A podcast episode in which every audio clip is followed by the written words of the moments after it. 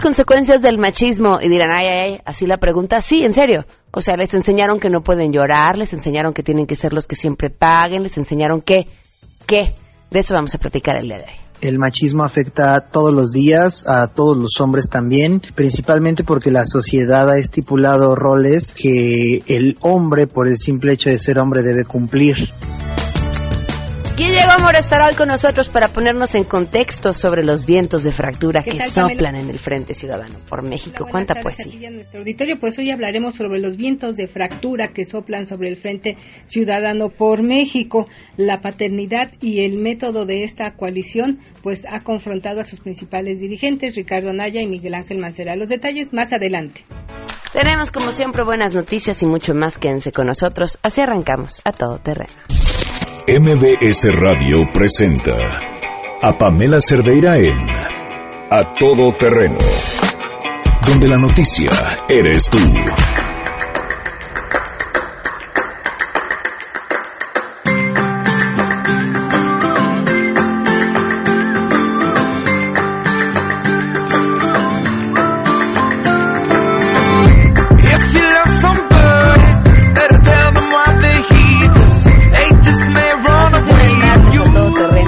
Por acompañarnos en este martes 28 de noviembre del 2017.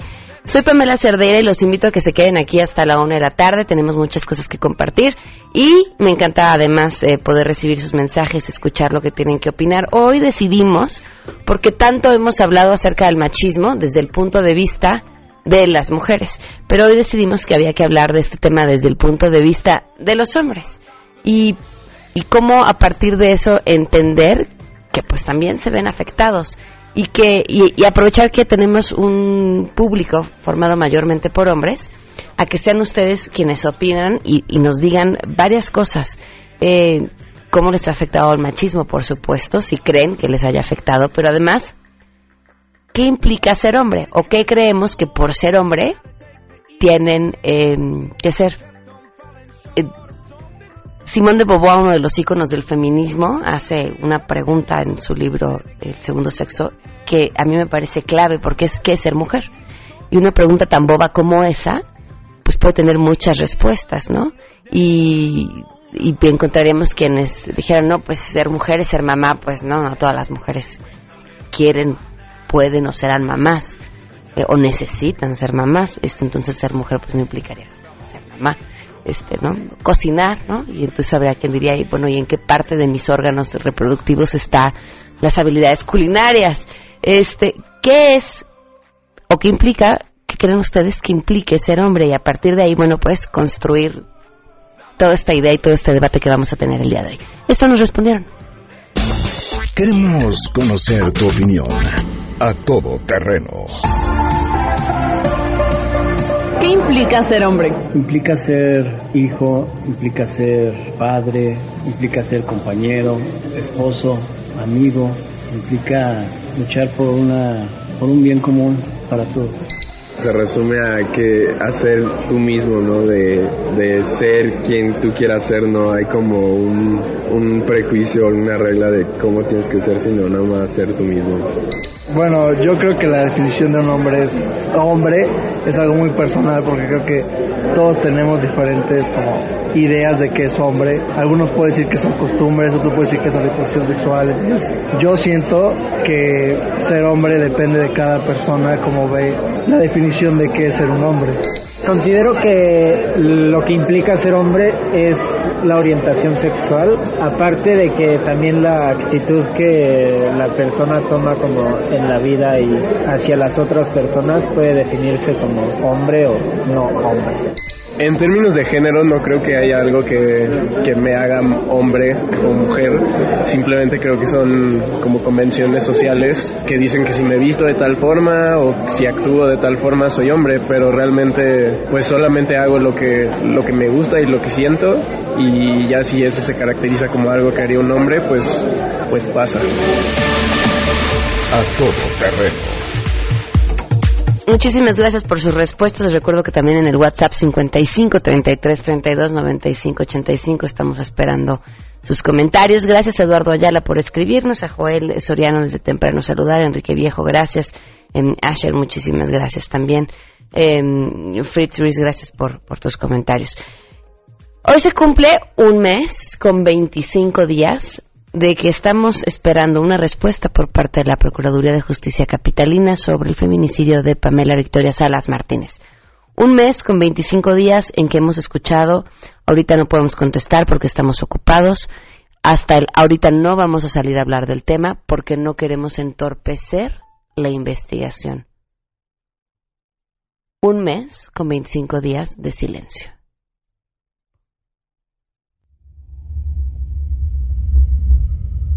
El 2 de septiembre, después del 31 de agosto, que estuvo festejando su cumpleaños número 23, eh, Victoria Pamela eh, fue encontrada asesinada en, un hotel en Tlalpan. Sus padres sabían que ella estaba con Mario Sáenz, que era su novio, y todavía el 1 de septiembre ella sube una foto a su Facebook con, con él y pues lamentablemente la encuentran asesinada de una manera muy terrible. La última conversación que yo tuve con mi hija fue el día viernes. Como entre 10 y 11 de la mañana yo le hablé, le dije que, que si no pensaba ir a trabajar porque ella trabajaba y me dijo que le habían dado el día. Yo lo oí muy bien y esa fue la última conversación que yo tuve con ella. Victoria pues nada. Un mes con 25 días y por supuesto que seguiremos contando. Vamos con la información. Saludo a mi compañera Nora Bucio.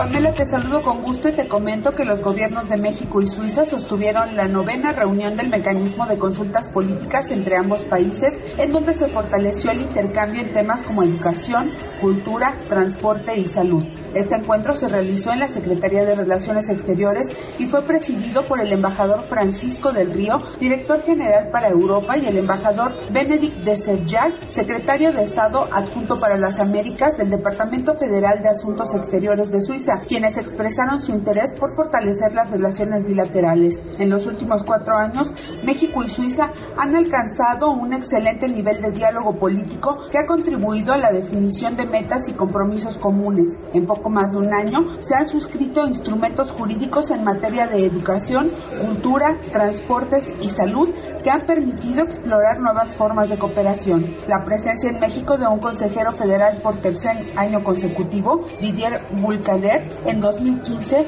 Joan Schneider en 2016 y Alan Berset en 2017 es un claro indicador del interés de Suiza en mantener un diálogo de alto nivel, expresó el gobierno de México. México reiteró su agradecimiento por los trabajos del equipo de especialistas suizos que brindaron apoyo con motivo de los sismos de septiembre, el cual es muestra de la solidaridad y amistad que caracterizan a la relación bilateral. Informó Nora Bucio.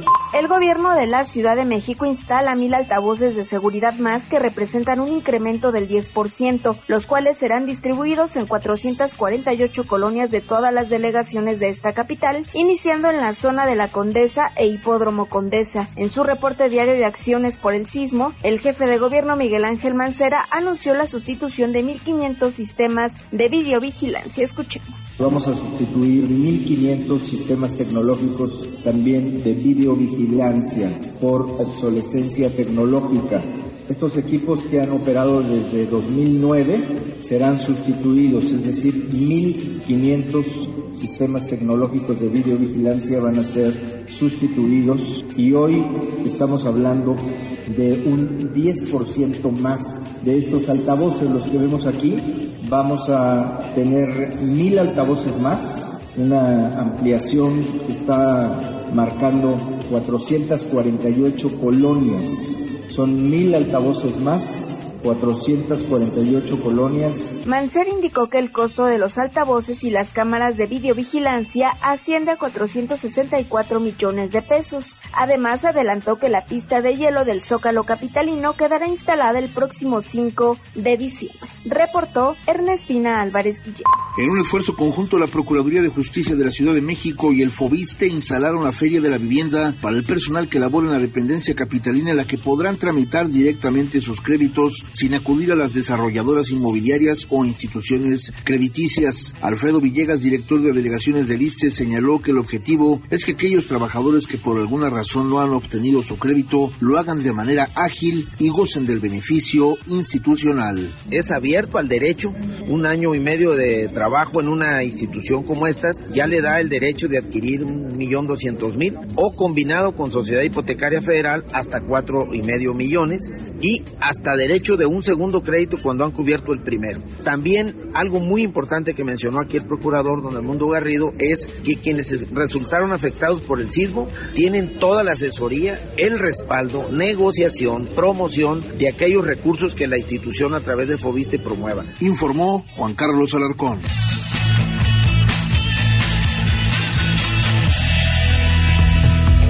12 del día con 13 minutos y claro que tenemos buenas noticias.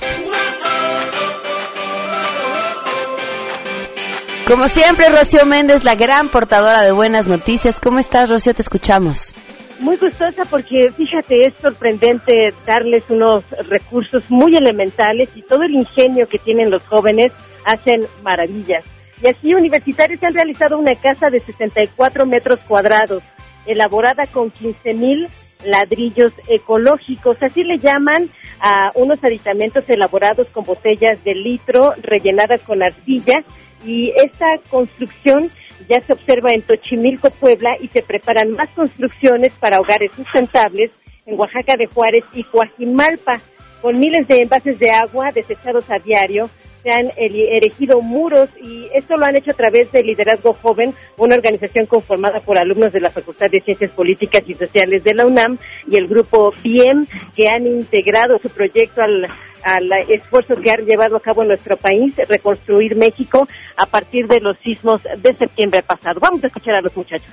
El método consiste en rellenarla con arcilla o arena, tratar de asentarla de modo que quede muy duro, muy concreto, y empezarlo a apilar de modo que se puedan hacer muros. Muchas personas nos han preguntado a través de las redes sociales si esto es seguro, porque ves PET y dices, bueno, esto es basura, que no es basura, es este, un elemento de reciclaje. No, lo que pasa es que ah, en la experimentación que hicimos en la UAM hace tiempo, resultaba más resistente que un ladrillo convencional, primero.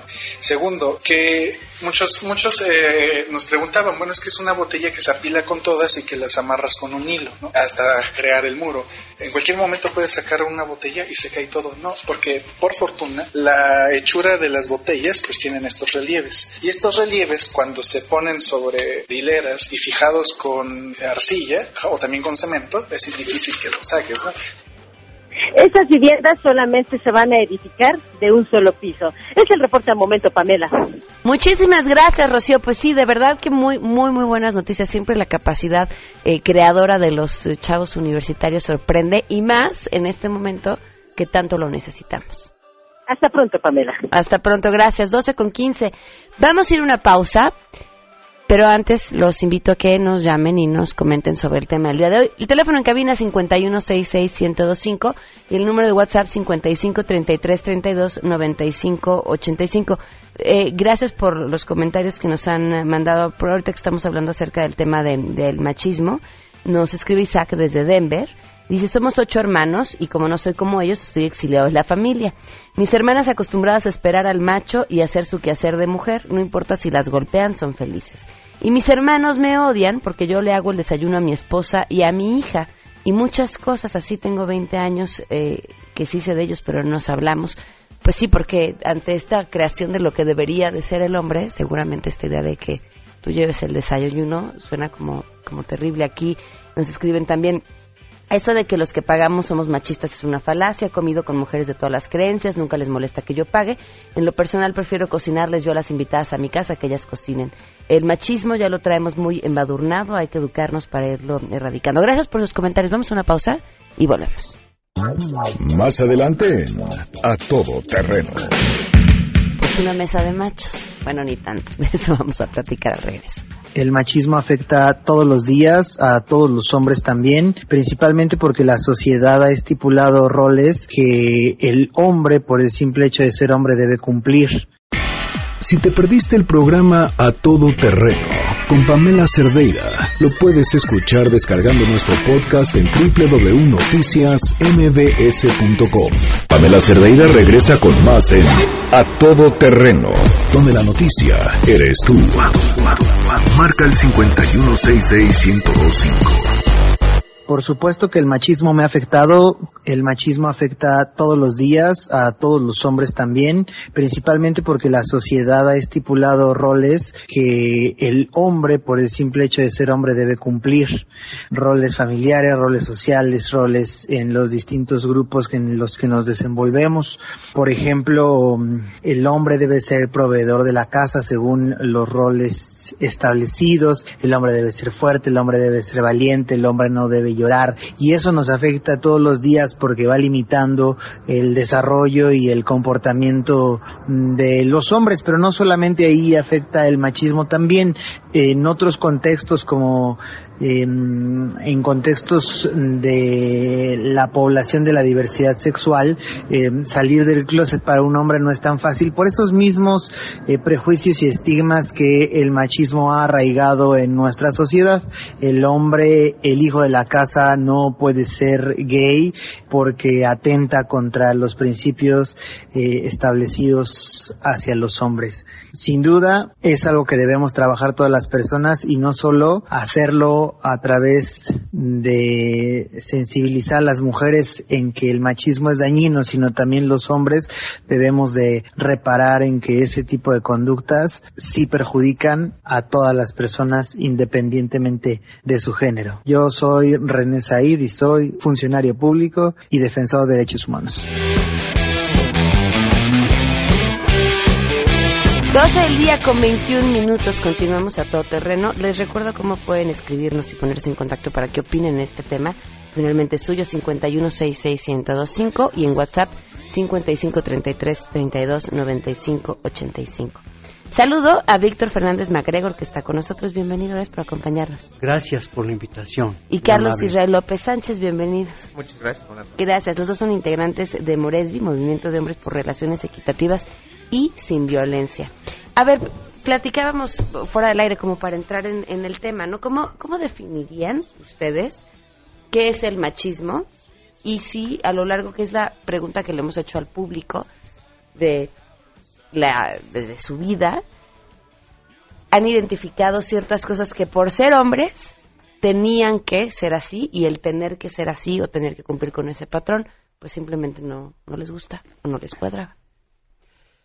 Eh, voy a empezar por la definición de la Real Academia Española de la Lengua. Dice, es una actitud de prepotencia de los hombres respecto de las mujeres. Se trata de un conjunto de prácticas, comportamientos y dichos que resultan ofensivos contra el género femenino.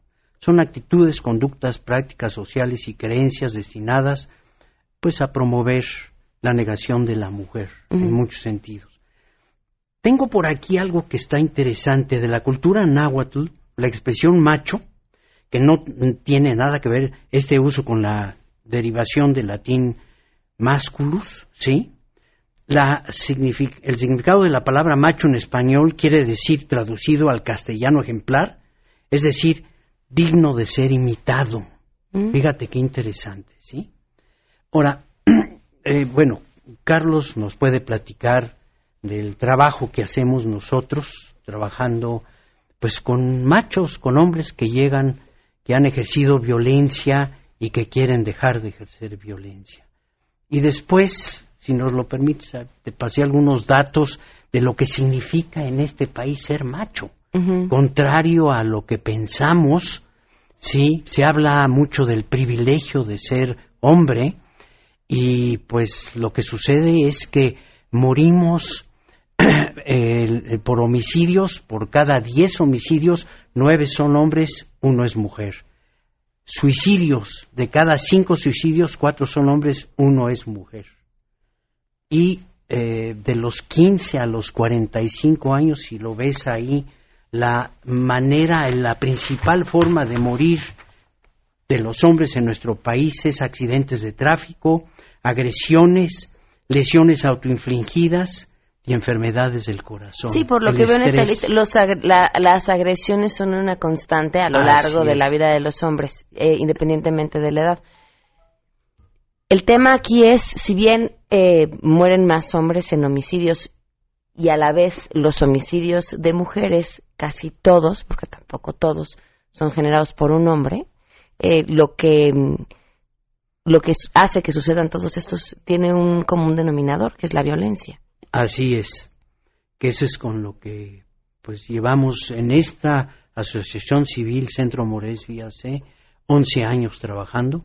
Venimos de Coriac, tenemos compañeros que llevan 20, 30 años trabajando con lo que se denomina en la ley agresores. Sobre la pregunta que hacía al principio, lo que nos quieras compartir. Eh, hay una parte importante en cuanto a la definición de machismo o los- las conductas que se generan a partir del machismo. Eh, son conductas, aunque uno no quiera, aprendidas y son desde el nacimiento. Cuando nace un niño, el ropón es azul, la de la niña es rosa. Y va creciendo y al niño le van dando carritos, luchadores, la bicicleta, la avalancha. La niña es la estufa, el juego de té, la muñeca. Y desde ahí le van diciendo al hombre, usted parece, levántese, usted no puede llorar, usted tiene que pagar, usted tiene que mandar y la mujer tiene que obedecer. Es un mandato que aunque uno no quiera, y aunque los padres a lo mejor directamente no lo hagan, vienen de tres, cuatro generaciones atrás con esta conducta.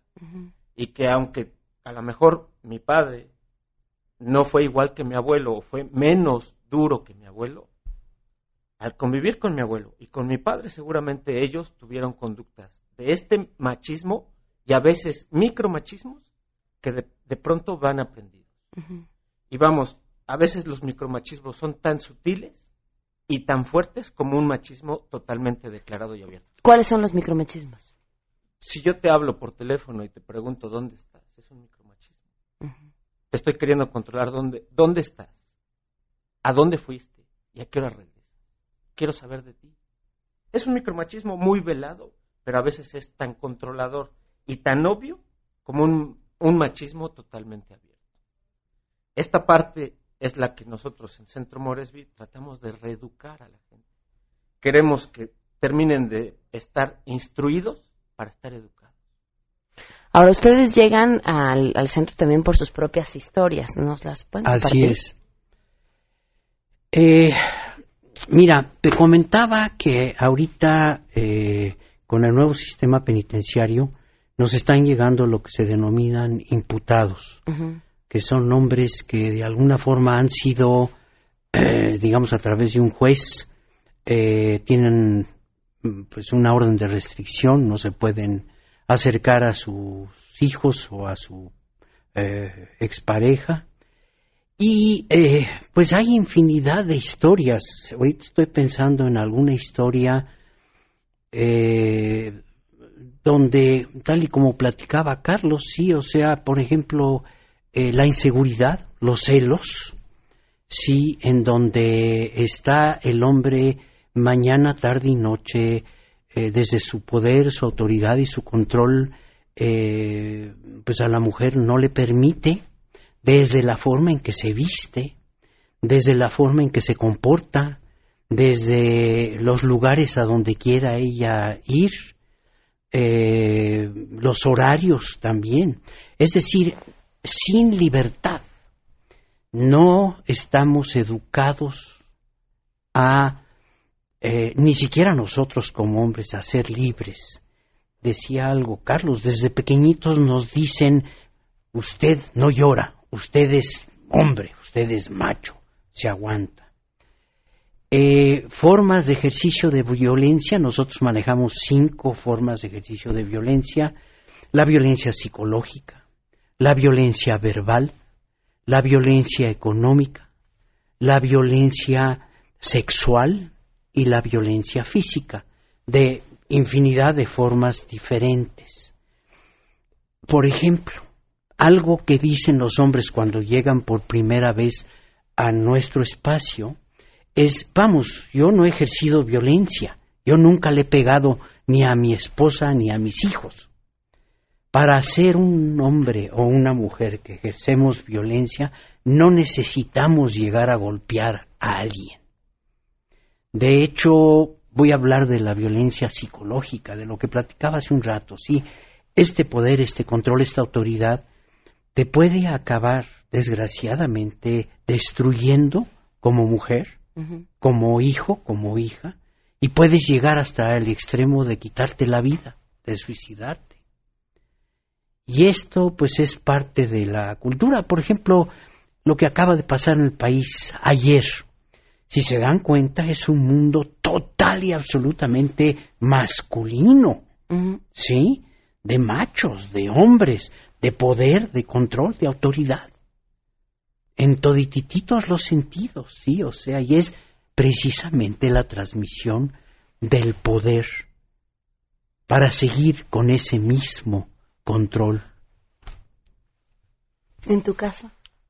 Eh, yo llegué a- a- al centro Moresby porque yo ya no estaba viviendo con mi esposa, con mi pareja, porque además con el tiempo deja de ser mi esposa, mi vieja, deja de ser mi pertenencia, es mi pareja, es la parte en la que por ser pareja va a la par conmigo.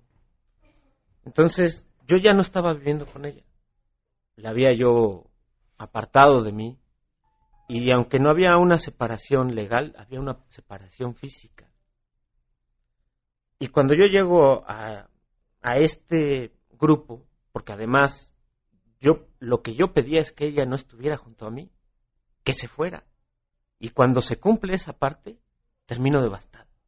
No entendía yo el por qué lo que yo pedía y deseaba terminaba siendo una cuestión dolorosa para mí. Y después todavía le echaba la culpa a ella. Ah, se fue, pues ahora la castigo. No le hablo, no le doy dinero. A ver cómo se las arregla. Y aún así, de todas maneras, me seguía, según yo, castigándola, pero quien se castigaba era yo. Eh, no entendía yo esa parte. Llego aquí al centro y de pronto, ante el programa que se maneja, que es el, hombre el programa de hombres renunciando a su violencia, nos abre una posibilidad, y al menos a mí, me abre una posibilidad de empezarme a entender, y decía yo hace rato, en lugar de estar instruido, a empezar a, empezar a estar educado. A diferenciar que yo, desde mi perspectiva, yo sabía que no le tenía que gritar a mi pareja, pero no lo hacía. Entonces sabía que estaba, era esa la instrucción, la tenía yo en mi cabeza. ¿Hasta qué momento la empiezo a aplicar cuando me empiezo a educar? Y empiezo a decir, ok, esto que estoy haciendo es violencia y lo tengo que detener. Es un proceso largo, porque sí es un proceso largo. Es un proceso duro, difícil, doloroso. ¿Qué aprendiste de ti o qué entendiste que te desataba la violencia? Eh, en mí tenía yo una cuestión desde chico de ser un líder. No importaba cómo fuera el líder. El líder tenía que pasar por encima de todo el mundo. Con razón, sin razón, convenciendo o a la fuerza, yo tenía que pasar encima de todo el mundo. Por supuesto hay gente que tiene otras características. Esa era la que estaba en mí. Yo era el todopoderoso. Así. Nunca me equivocaba. Y si me equivocaba, para eso era todopoderoso. Volvía a corregir y volvía a mandar. Esta parte, cuando yo empiezo a entender que soy humano, que me equivoco, que me duele, que lloro, que sufro por las ausencias, que sufro por las presencias, eh, empiezo a querer transformar mi vida no para beneficio de los demás, porque también hay una parte en la cual uno puede, de manera personal, empezarse a generar culpas. Y entonces esa no es la idea. La idea es volverme responsable de lo que yo hago y digo. Cuando yo empiezo a entrar en esa, en esa, en esa esfera de poder entender quién soy yo y que soy humano y que sufro, siento igual que una mujer, eh, mi vida empieza a cambiar. Y no para hacerme el sufrido, la víctima, no para ganarme el cielo, o, o- o que, mi, o que mi pareja me diga, ay, qué bueno, estás cambiando, ven, te abrazo y te beso. O que mi hija se acerque con toda la confianza del mundo y me diga, papá, tengo una pareja. Y te la presento. Sino para, de alguna manera, yo poder estar en un estado de emoción tan estable que aunque no me gusten las cosas, porque hay muchas cosas que me siguen sin gustarme, yo no reaccione con esta fiereza y esta violencia de decir, a ver, no señores, aquí quien manda y determina si está bien o está mal soy yo. Y perdón, todo el mundo puede opinar. Las minorías opinan y tienen, en este caso, en, en mi pequeño reino, por decirlo de alguna forma, las minorías eran mi pareja y mi hija. En tu pequeño reino la minoría eres tú porque eras el único hombre. Claro, por supuesto, Sí. pero al final de cuentas yo era quien ejercía el poder.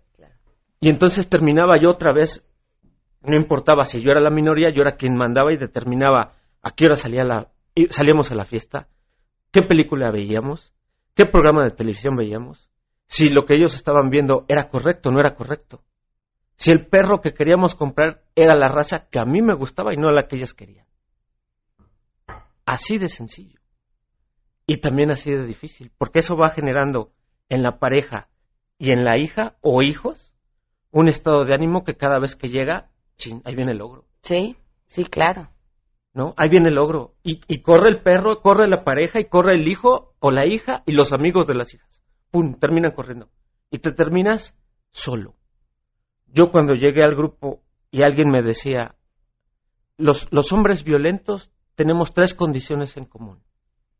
Terminamos muertos, en la cárcel o solos en la vejez. Escoge qué quieres, o ser feliz. Y entonces, no es que yo no fuera feliz antes de todo esto, pero ahora soy más feliz. Y es feliz la gente que está a tu lado también. Por, por, por consecuencia. Por consecuencia. Vamos a hacer una pausa y seguimos platicando. Pamela Cerdeira es a todo terreno. Síguenos en Twitter, arroba Pam Cerdeira. Regresamos. Pamela Cerdeira está de regreso en A Todo Terreno. Únete a nuestra comunidad en facebook.com, diagonal Pam Cerdeira. Continuamos.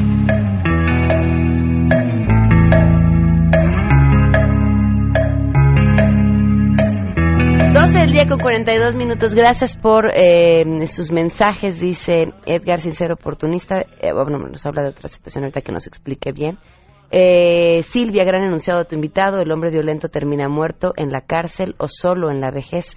Totalmente mm, cierto. Este, gracias por sus comentarios y lo que nos comparten. Eh, respecto a lo que platica el señor, yo soy mujer y ejercía todo eso que dice. Incluso el hijo de mi pareja y mi hija me tienen miedo, a pesar de que nunca les he pegado. Así es que eso no es machismo, es como dijo mi terapeuta, se le llama narcisismo. Se le denomina machismo coloquialmente a esas personas que hacen sentir menos a las mujeres en general, ya sean hijas, esposas, suegras, empleadas. Yo tuve un trabajador que era machista. En cuanto llegó a la obra y se dio cuenta de que yo era quien mandaba, se dio la vuelta y se fue, porque dijo que él nunca recibiría órdenes de una mujer. Eso es machismo. Bueno, y a esto que, que, mencionaba esta mujer, ¿no? Decía, bueno, pero yo y ejerzo el poder y soy violenta y soy...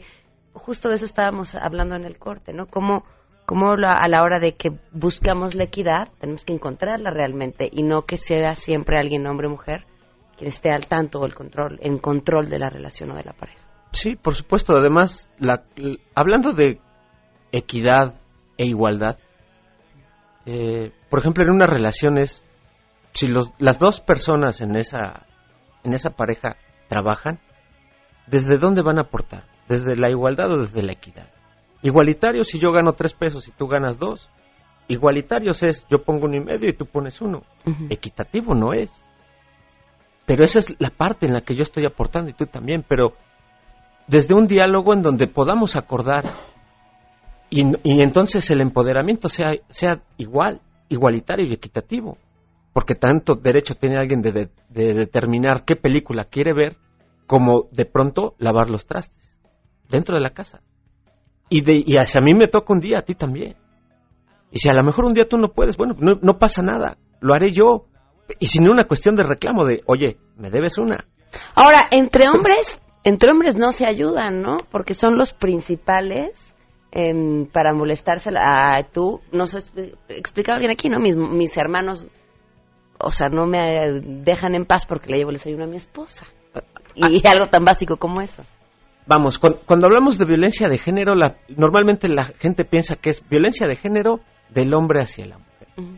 Pero hablaba yo hace rato que cuando, de cuando naces, te, te visten de azul. Y ya desde ahí hay una violencia de género. Te están destinando lo que tú tienes que ser.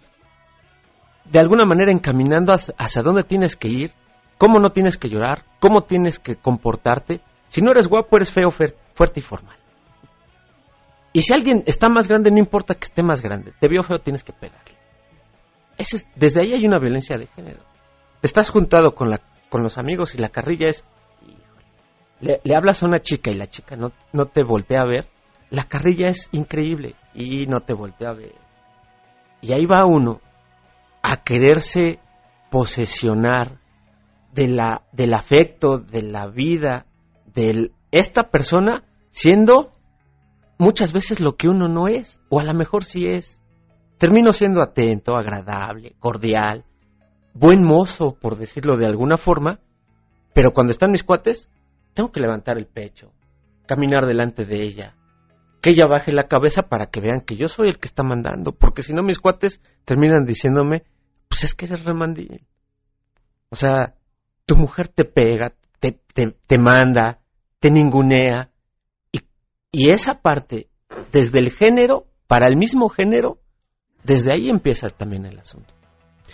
Sí, que Aunque, bueno, también es mucho más profundo en el sentido de que la mujer le exige al hombre el ser hombre. ¿Sí? Eh, Es decir, la mujer, eh, si tiene, espera del hombre que sea fuerte, que sea un buen proveedor, que sepa hacer el amor, eh, que, que me trate bien, en fin, etcétera, etcétera. Si el hombre de alguna manera, si nos demostramos vulnerables y frágiles, la mayoría de las mujeres no les gusta, sí, o no les llama la atención, o qué triste, ella tampoco está cumpliendo con su parte de ser mujer. Tengo que tener a este varón o a este hombre, a este macho junto de mí en muchísimos sentidos, ¿sí? Que me proteja, que me cuide, ¿sí? Que me mantenga, etcétera, etcétera, ¿sí? O sea, se replican los modelos y lo que comentamos hace un momento, esta parte donde la mujer empoderada, la mujer que llega a ser triunfadora, como las hay ahora, nada más un dato, en las universidades ahorita en nuestro país hay más mujeres graduándose. eh, graduándose y enroladas que hombres. Pero lo que voy es, esta mujer empoderada, el modelo que tenemos desgraciadamente es este modelo patriarcal machista, ¿sí? Y la mayoría de las mujeres cuando llegan al poder replican este modelo, hasta con sus propias compañeras. Sí, sí, qué importante es que nos eduquemos todos. Nos preguntan sobre el trabajo que hacen, cómo puede la gente acercarse a ustedes. Mira, somos Centro Morés Vía C, que es Movimiento de Hombres por Relaciones Equitativas y Sin Violencia. Nosotros eh, les voy a dar un teléfono 9180 4168. Nosotros trabajamos con hombres que quieren dejar de ejercer violencia. Y todos los lunes tenemos sesión informativa de 6 a 7. Me decías de cada 10 hombres que llegan con ustedes, uno a cada Sí, programa. Así es, de cada 10 hombres uno, eh, eh, más o menos, tenemos 11 años con esta asociación civil, han llegado cerca de 1.500 hombres y de cada 10 hombres que ya se quedan y empiezan, uno es el que termina, digamos, el- los tres niveles. Si quieres te podemos platicar un poquitín de cada uno de los niveles. Estamos en la colonia moderna, en Miguel de Cervantes Saavedra, número 4A. Me, me tengo que ir, un- me tengo que ir a una pausa y continuar con, otro contenido, pero bueno, la invitación abierta a que regresen y platiquen y por supuesto que el público interesado los busque 9180 4168. Muchísimas gracias por habernos acompañado. Gracias a ustedes. Gracias. pase. Damos una pausa, volvemos. Si te perdiste el programa A Todo Terreno con Pamela Cerdeira, lo puedes escuchar descargando nuestro podcast en www.noticiasmbs.com. Estamos de regreso. Síguenos en Twitter, arroba Pam Cerdeira, Todo Terreno, donde la noticia eres tú. Continuamos. En contexto. En contexto. Periodismo de opinión con Guillermina Gómora. A Todo Terreno. 12 del día con 53, ya está aquí Guille Gómora, bienvenida Guille. Gracias, Pam. Buenas tardes a ti y a nuestro auditorio. Pues hoy hablaremos del frente. Ok. Pues como comentaba yo al inicio del programa, soplan vientos de fractura. Y no solo lo digo yo, pues lo dicen varios desde fuera, que dicen que siempre desde fuera se ven mejor las cosas que desde dentro. Seguro. Y yo creo que fue un pronóstico, pues ya eh, registrado desde agosto pasado, cuando se formalizó la, la integración de este frente, donde Fernando Belauzarán y otros eh, integrantes, Gustavo Madero, dijeron, este frente va a ser hasta que el candidato no se pare. Y ahí está. El método está dividiendo, eh, confrontando a sus principales líderes, que son Ricardo Anaya y Miguel Ángel Mancera, que no logran ponerse de acuerdo. Anaya pues dice yo voy. Pues porque los dos quieren ir. Porque los dos quieren ir. Y Anaya dice yo voy porque mi partido pues es mayoritario en número, no mejor en calidad. Y el PRD dice sí, pero la idea fue de nosotros, como se lo dijo ayer Miguel Ángel Mancera. Y es cierto, yo no estoy aquí para defender a nadie, pero me consta porque el 16 de febrero de este año, un grupo de columnistas nos reunimos con Miguel Ángel Mancera y en sus oficinas del Zócalo, y entonces él nos habló de esta idea que él venía ya conformando con diferentes actores políticos y que él en aquella ocasión llamaba el famoso cuarto polo. Y yo publiqué incluso una columna en diarioimagen.net que se llamó Cuarto Polo, Alternativa Política, porque ya Miguel Ángel Mancera se había reunido en aquella ocasión, nos lo comentaba, con Enrique Alfaro, con Jaime Rodríguez Calderón el Bronco, con Cuauhtémoc Cárdenas, con un grupo de empresarios que les eh, gustaba, igual que a Dante Delgado, el dirigente de Movimiento Ciudadano, les gustaba esta idea de integrar un frente, donde se sumaran diversas fuerzas políticas, diferentes fuerzas, organizaciones sociales y empresariales, para impulsar una nueva alternativa de elección para los mexicanos. Y era muy interesante, así como lo planteaba entonces Miguel Ángel Mancera, el famoso cuarto. Derivó en el Frente Ciudadano por México y hoy vemos que se están dando con todo. Ahora, ¿tú cómo crees que deberían de elegir a quien fuera su candidato a la presidencia? Yo creo que debiera ser en una elección abierta. Comulgo con esa idea. Porque si le pones la etiqueta de ciudadano, Deja a los ciudadanos. pues deja a los ciudadanos decidir. Hasta hoy nadie nos ha dejado decidir. Hemos visto una designación vertical en todas las alternativas políticas que tenemos en México, aunque unos critiquen a otros. Pero el dedazo impera en los nueve partidos políticos. No nos hagamos. Hasta en Morena, que se dice muy demócrata, no, ahí es lo que diga mi dedito. Y ya ha convocado encuesta, pero no va a haber encuesta. Yo quiero ver un guapo o una guapa Que que, se a decir yo voy contra, con ti. Andrés Manuel. Ajá. Yo quiero ver, ¿no? En el PAN igual. O sea, dice Anaya, pues este es un esfuerzo democrático, ciudadano, pero voy yo, señores, ¿eh? Pero voy yo. Muy ciudadano, muy abierto, muy demócrata, pero me quiero autoimponer como candidato del frente. Y Miguel Ángel Macera dice que se abra la elección, y lo dice Rafael Moreno Valle, y lo dice Margarita Zavala, todos aquellos que han querido sumar con el frente, menos Ricardo Anaya. Entonces, yo creo que sí debe ser una elección abierta y yo creo que para ellos como políticos y para nosotros como ciudadanos sería algo muy importante e interesante que sentaría precedente. ¿Cómo están los tiempos, Guilla? ¿Hasta cuándo tienen para No les da ya el tiempo para hacer una elección abierta, Mm. porque las precampañas arrancan el 14 de diciembre y concluyen igual a mediados de febrero. Para entonces, el frente, para el 14 de diciembre, el frente debiera tener un candidato. Y como lo, ante- lo decíamos la semana pasada acá, yo que veo que va a pasar en el frente, sí, una división, una fractura que va a decir, ok, seguimos en el frente para algunos estados, para algunos cargos, pero para la presidencia de la República, Va el PAN va con Ricardo Anaya y el PRD va con un candidato ciudadano que es Miguel Ángel Mancera, porque recordemos que Miguel Ángel Mancera no es militante del PRD. Iría en la misma figura y circunstancia que va hoy José Antonio Mit por el PRI, un candidato ciudadano. Y mientras tanto en el PRI sonreirían mucho más y en Morena seguramente también porque bien dice el dicho, ¿no? Divide y vencerás. Claro, eso es bueno, digamos, porque así, así pues se cumplen las expectativas políticas de los adversarios, pero malo para nosotros como mexicanos.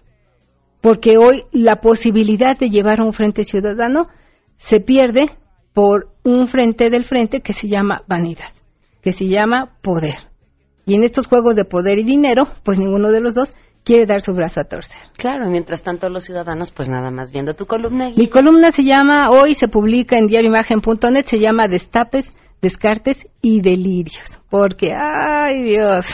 Y sigan a Guille también en Guille Gómora a través de Twitter. Muchísimas gracias. Gracias Guille. a ti, Pam. Y oye, Guille, tú que estabas buscando coche, te Ay, recomiendo. sí, sí, sí, me un urge Toyota. uno. Ah, pues un Toyota, de verdad, ¿eh? Voltea a ver a los autos japoneses, en particular Toyota, buena calidad, precio y nivel de innovación tecnológica. Y además ahorita que tienen el Toyotatón, nos presentan el catador de autos nuevos, que es un pionero en el sector de catas de autos, así como si fueras a catar una buena copa de vino, catas tu auto y nada más de olerlo encuentras notas 0% de comisión para apertura, tasas del 8.99% y bonos desde hasta 60 mil pesos. Y te llevas un coche nuevo de buena calidad. Oye, bonito, pues voy que a te va a ir, sí. durar. Un híbrido. Aprovecha, ándale. Gracias, Guille. gracias Nos damos una pa- Ah, no, nos vamos ya. Se quedan en mesa para todas.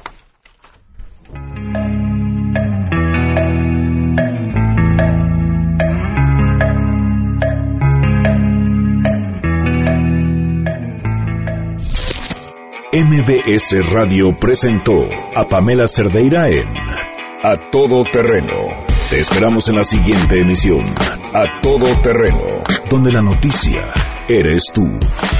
MBS Radio, en entretenimiento, estamos contigo.